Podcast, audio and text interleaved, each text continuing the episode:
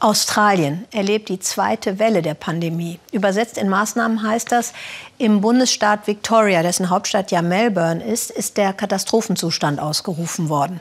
Außerdem gibt es eine nächtliche Ausgangssperre und pro Haushalt darf nur eine Person am Tag einkaufen gehen. Und man darf sich auch, darf sich auch nicht mehr als fünf Kilometer von zu Hause entfernen, also ein Lockdown.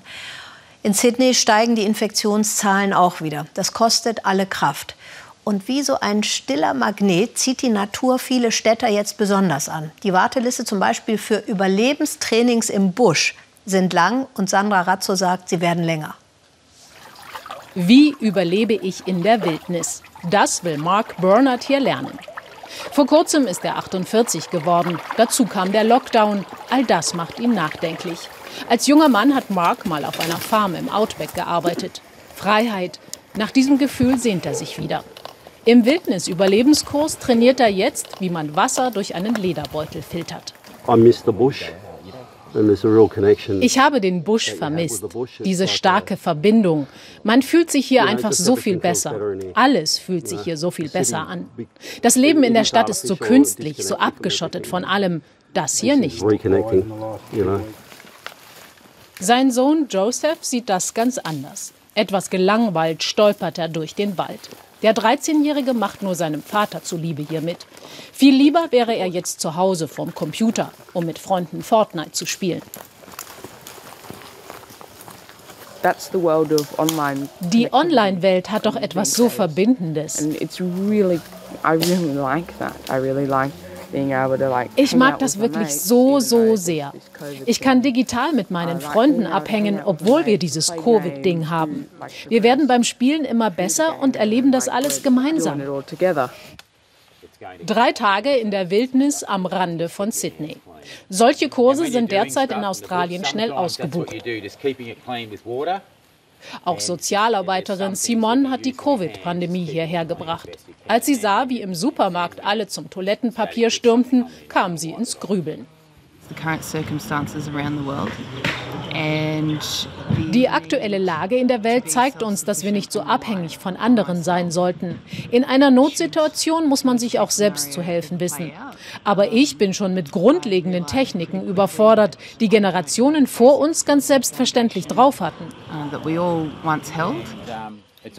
Der Coach zeigt der Gruppe, welche Pflanzen im Wald essbar sind und wie sie sich auch ohne Kompass und Karte zurechtfinden können. Joseph interessiert das alles gerade nicht die Bohne. Aber sein Vater hat die Hoffnung noch nicht aufgegeben. Ich will, dass er lernt, selbstständig zu sein. Ich will, dass er sich zu helfen weiß, selbst wenn um ihn herum alle in Panik geraten. Wer einen kühlen Kopf bewahrt, kommt weiter.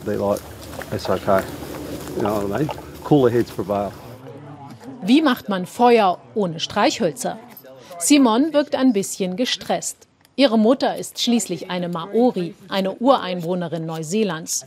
Das setzt Simon offenbar unter Druck. Scheinbar Simples kann hier draußen so verdammt schwer sein. Mein Kopf sagt mir, dass ich das alles kann. Aber wenn es dann an die Praxis geht, fühle ich mich so hilflos wie ein Baby. Man muss also sein Ego überwinden und akzeptieren, dass man nicht alles sofort kann. Es wird früh dunkel im australischen Winter. Gleich kriechen alle in ihre Schlafsäcke. Doch vorher gibt es noch Kängurufleisch und Gemüse. Bei Joseph aber kommt keinerlei Lagerfeuerromantik auf. Ein warmes Bett, davon werde ich träumen. Ein warmes Bett und von Ravioli. Ich liebe Ravioli einfach.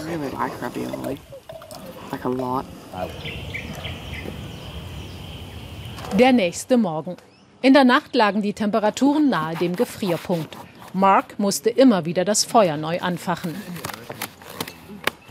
Die Kälte hat sich in die Knochen gefressen. Joseph völlig fertig. Aber das würde er natürlich niemals zugeben. Es war, es war gar nicht so schlecht, sogar angenehm. Ja, ich bin nicht mal zwischendurch aufgewacht. Die Überlebensdecken funktionieren ganz gut. Er will einfach nur nach Hause seine Ravioli essen.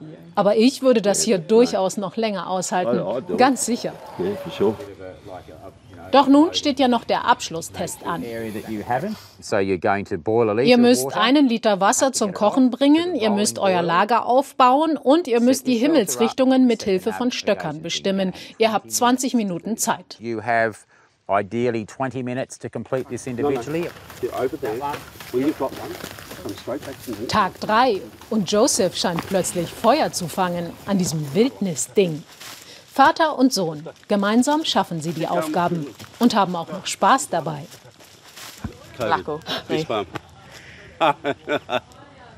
Er ist nicht so sehr ins Schwitzen gekommen wie ich, aber das ist okay.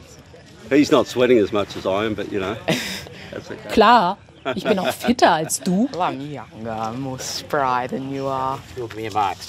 Auch Gordon ist zufrieden. Und Joseph jetzt froh, dass er durchgehalten hat. Ich habe einfach immer weitergemacht und schon auch zugehört. Ich habe zwar nichts aufgeschrieben, weil ich einfach ein fauler Sack bin, aber ich weiß jetzt viel mehr. Ich glaube, ich kann das auch gebrauchen, wenn ich mal in einer Notsituation bin. Mit nur einem Messer, einem Metallstück und einem Seil kannst du ganz viel machen. Auch Simon fühlt sich jetzt sicherer in der Wildnis. Die 33-Jährige versteht nun besser, wie ihre indigenen Vorfahren gelebt haben. Unter den Sternen zu schlafen, an einem Feuer. Ich fühle mich wieder so verbunden mit Mutter Natur. Meine Seele ist glücklich. I'm happy. My soul is happy. Yeah. Wie mache ich auf mich aufmerksam, wenn ich mich verlaufen habe? Die allerletzte Übung. Drei Tage Überlebenstraining, drei Tage, in denen sie über sich hinausgewachsen sind. Jeder auf seine ganz eigene Weise.